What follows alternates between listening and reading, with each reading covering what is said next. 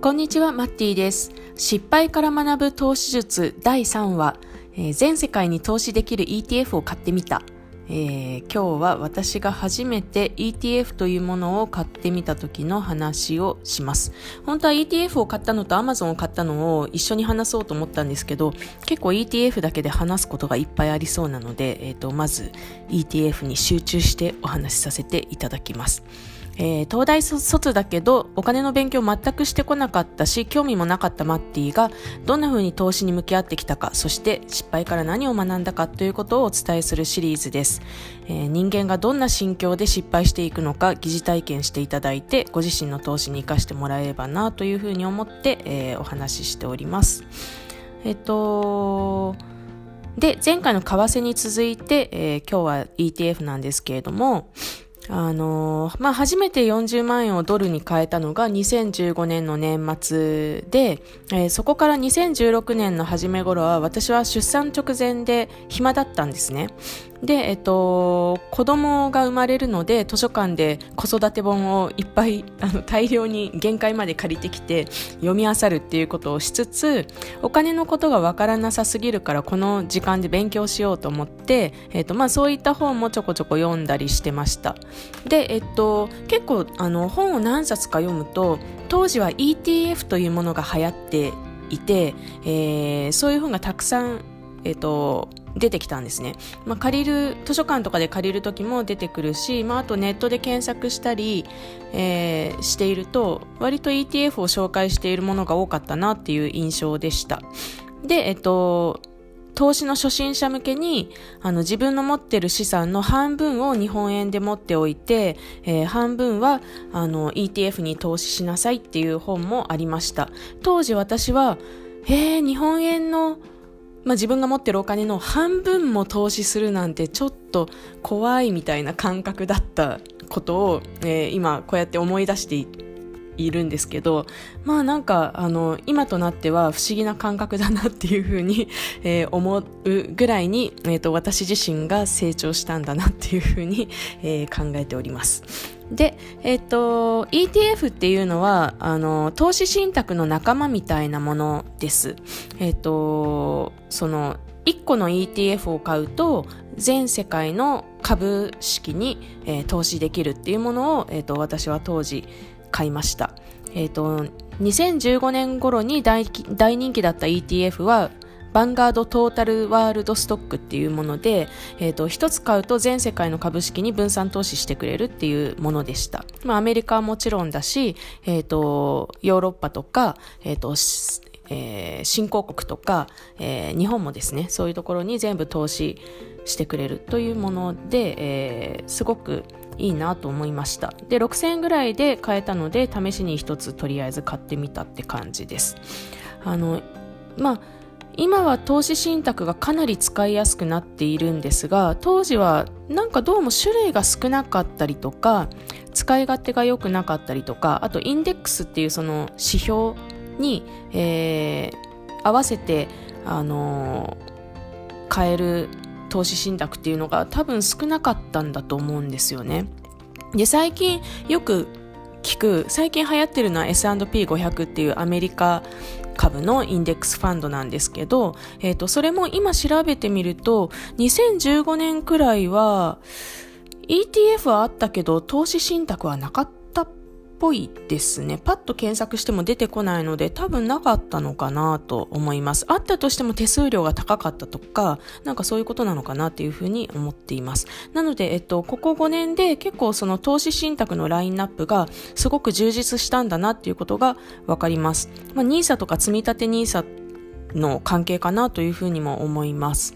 で、えっと、その私が買った ETF、バンガードトータルワールドストックっていうのは、えっと、全世界の株に投資するものなんですね。で、えっと、結果的にこの過去5年は、あの、アメリカの株がめちゃくちゃ成績が良かったんですよね。これは結果論です。あの、始める前には、あの、これは予想はなかなか難しいまあ予想してた人もいるとは思うんですけど、私、当時の私にとってはちょっとそこの予想は難しかった。あと、米国株だけの ETF があるってことも当時知らなかったです。あの、投資の初心者向けの本を読んだら、みんな世界に投資しろみたいな感じだったんで、えっ、ー、と、とりあえず、その、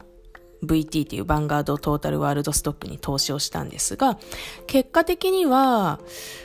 うん、米国株がこの5年、特に後半はバブルかっていうぐらいにあの値上がりを続けていたので、えっ、ー、と、それに比べると、あの、私が買った ETF は、まあ増えてるんだけど、なんかちょっと緩やかみたいな感じ。増えてるんだけど言うほどじゃないなみたいな。アマゾンの株も同じぐらいの頃に買ってるんですけど、アマゾンの株価の増えっぷりに比べるともうすごいビビたるものみたいな感じになっています。で、えっ、と、なんかどうも2000年代は新興国株が結構調子が良かった時期っていうのがあったみたいで、で、えっ、と、そういう新興国の成長とかを、あのーなんていうか、にあやかろうとすると、全世界の株を買った買った方がいいですよっていう、えー、考え方で、その、えっ、ー、と、トータルワールドストックっていうのが、えー、その頃はまだ人気だったのかなっていう感じがします。で、今は、えっ、と、この 10年ぐらい見ると、えっ、と、アメリカの株の一人勝ちみたいな感じなので、えっ、と、ますます、えっ、と、S&P500、えーと、アメリカの株に投資する投資信託が、えー、流行ってるのかなというふうに思いますただ私出産する前にえ、ー、と、なんか前も話したかな？あの、バーベキューかなんかで、え、ー、と、たまたまこう、詳しい人 えと、投資に詳しい人と話した時もアメリカ株に入れとけばいいんじゃないかなみたいな話してたので、えーと、多分この傾向は、えーと、長らく続いているこの考え方、えー、とアメリカの株がやっぱり投資という意味では一番だよねっていう考え方はあの割とあのみんな思うところなのかなっていうふうに、えー、感じています。えっとまあ、結局その全世界新興国がうまくいくときはそこに、えっと、会社を出しているアメリカの会社の株も上がるから結局アメリカに入れとけばいいんだみたいなことを言う人もいます。あとはアメリカがやっぱり投資家に優しいというか、あの、会社の利益を投資家に、えっ、と、戻そうっていう気持ちが強いアメリカの会社は。で、えっ、と、人々もそこを見ているっていうのがあって、えっ、と、市場として整っているっていうのがあるみたいです。ちょっとあの私これ調べたわけじゃないんであのこういうこと言ってた人がいましたよっていうだけの話なんですけど なんか日本とかブラジルとかは会社の成績が利益が上がっててもそれが株価に反映されてないとか、うん、なんかそういうそのなんか業績を見ても必ずしも株価に反映されるとは限らないみたいな感じのことが起きやすいという話も聞いたことがあります。で、えっ、ー、と、今ね、S&P500 流行ってるんですけど、この流行にはある人物の影響があります。えっ、ー、と、投資の神様、ウォーレン・バフェットっていう方がいらっしゃって、すごく、あの、投資で大成功された方なんですけど、えっ、ー、と、なんかね、2007年にファンドの経営者と賭けをしたそうです。えっ、と、ウォーレン・バフェットがあんまりにも、あのまあ、詳しくない人は特に S&P500 インデックスファンドを積み立て投資すればいいんだよってあまりにも言うので、えーと、ファンドの経営者がいやいや、えーと、やっぱりプロが、えーと、トレードした方が結果がいいよっていうことを反論して、で、なんか賭けをすることになったらしいんですね。で、えっ、ー、と、バフェットは、まあ、当然 S&P500 インデックスファンドが勝つと言った。で、ファンドの経営者は自分たちで運動運用した方が成績がいいって言ったんですけど、10年後、2017年ですね。結果はバフェットが勝ったっていう S&P500 の方が良かったっていう話ですね。で、そのファンドマネージャーが、えーと、運用するファンドのことはアクティブファンドって言うんですけど、投資信託もアクティブファンドっていうものと、えっ、ー、と、インデックスファンドっていうものがあって、インデックスファンドは市場の平均、まあ日経平均株価みたいなものとか、S&P500 もそういった指標なんですけど、指標と同じ割合で機械的に買っていくっていうことをやっているファンドなので、手数料が安いし、そっちの方がいいんだよと。で、株式、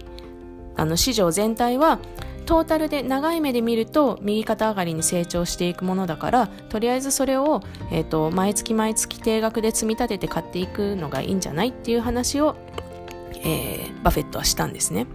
で、え、ー、と、どうやら長長い目で見ると、まあ、データ上はそんな S&P500 も運悪く目減りしてしまう時期っていうのはあるみたいです。ただ、それは割合、確率で言うとすごく珍しいみたいです。えっ、ー、と、と、期待できるトータルリターンに比べると、まあ、些細なものというふうに考えていいのかなというふうに、えー、思いますし、あとまあそのちょっと目減りするリスクみたいなことよりも株とか投資信託を持たない時のリスク、例えば円が暴落した時のリスクとか インフレのリスクみたいなことの方が大きいかなというふうに思うので、え、ー、と私自身はまあ確かに S&P500 いいなっていうふうに今、えー、感じております。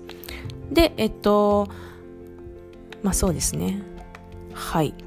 で、えっと、ちなみに投資信託に積み立て投資するときは、えっと、コロナだったりとかリーマンショックみたいに暴落したときにも定額買い続けるっていうことがとっても大切です。暴落したときは何なら買い足すぐらいでちょうどいいっていう話です。結局低いときに買って高い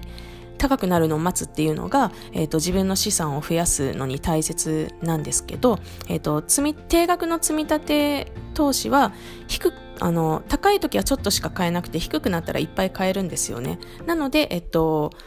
毎月毎月高い時も低い時も定額で買っていくと、平均するとまあまあいい感じのあの業績が出るよっていう、えー、理論なので、えっ、ー、と、ドルコスト平均法という理論なんですけど、なので、えっ、ー、と、暴落した時もやめずに買い続けるのがいいよっていう、えー、ものです。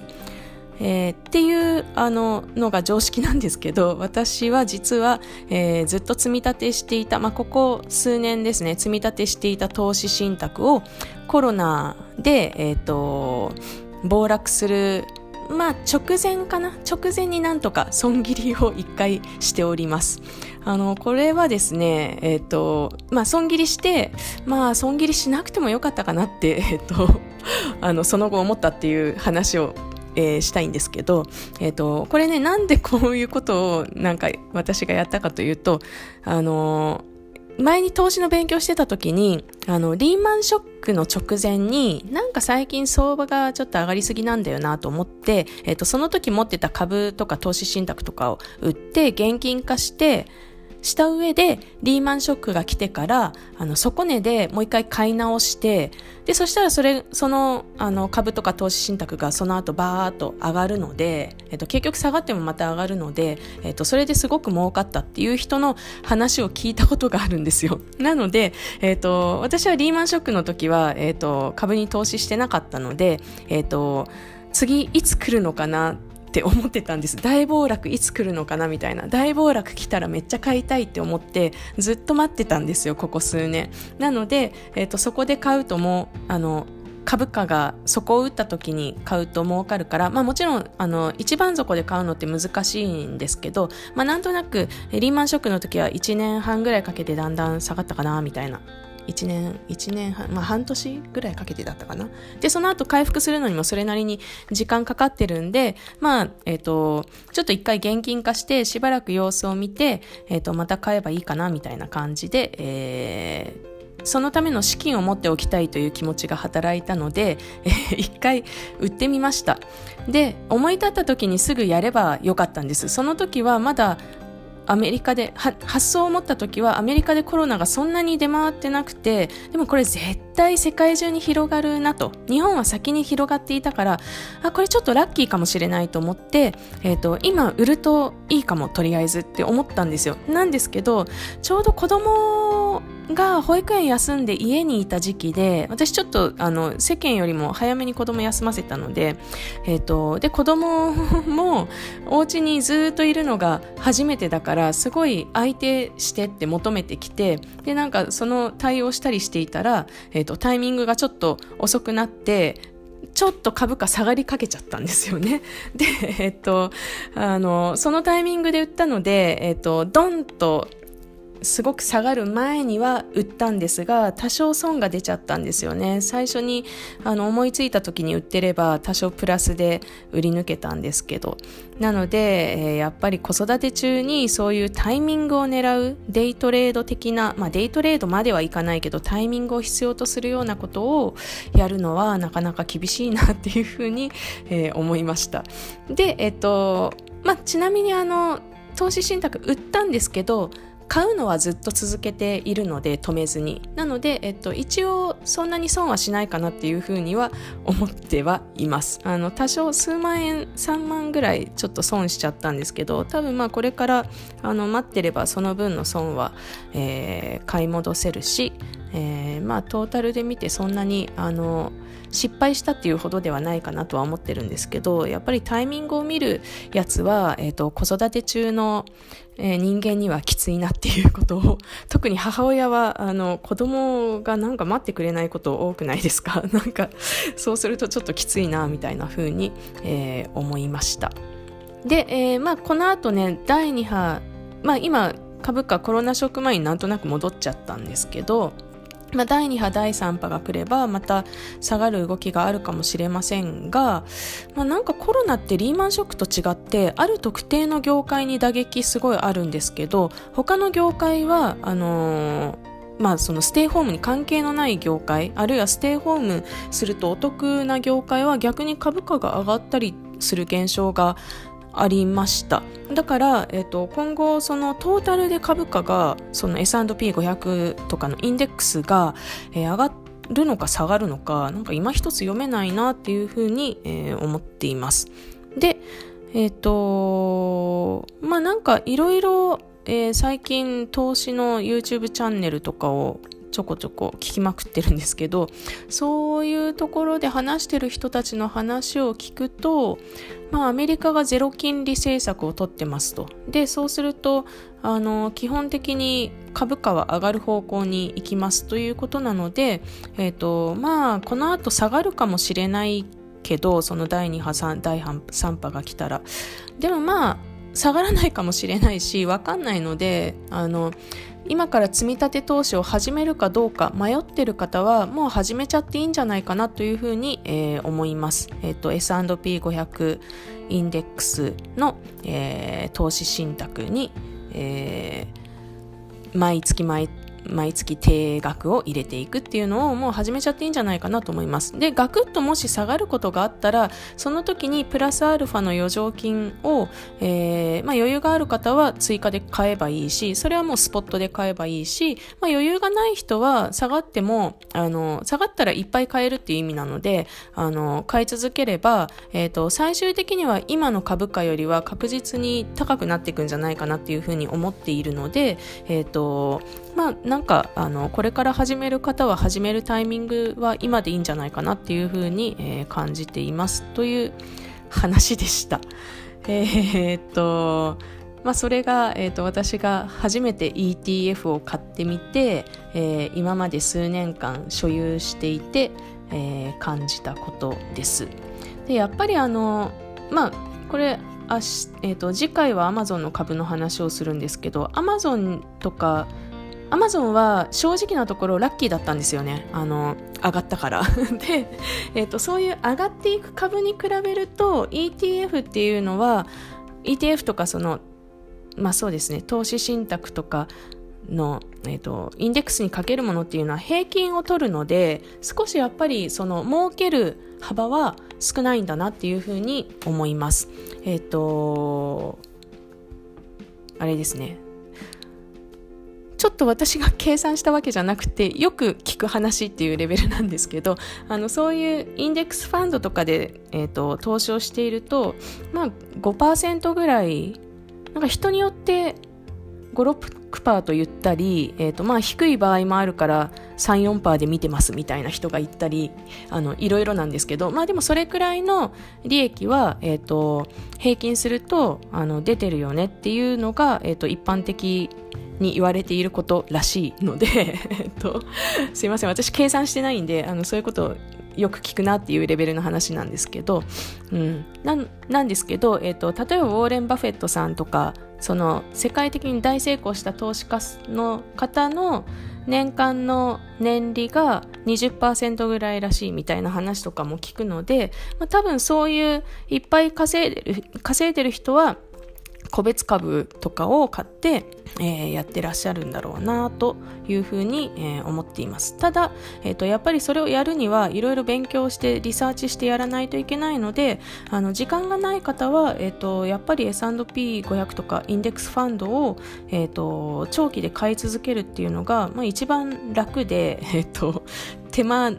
がかからない、えー、投資法かなと思いますし、まあ、貯金の代わりにそれをやっていくっていうのはすごくいいことだろうなというふうに思います。まあ、私数年間だけなんですけど、えー、とそうやって、えー、ともうほったらかしで口座にお金を入れるってことだけ忘れないようにして、えー、と一回えーと、投資信託積み立て投資の設定すると毎月毎月買ってくれるので、えーと、それで積み立てていたらなんか思ってたよりもあのお金が貯まっていたというかあこんなに金額ああの進んだんだなというと変なんですけどそこそこの、えーと、ボリュームのお金になっていていたのであまあなんか何も考えないで積み立て投資をするって大切なんだなっていうふうに、えー、思っております。はい。ということで、えっ、ー、と、明日は、あの、アマゾン株を買ってみた時の、えー、に感じたことっていうのをお話ししてみたいなと思います。今日も聞いてくださってありがとうございました。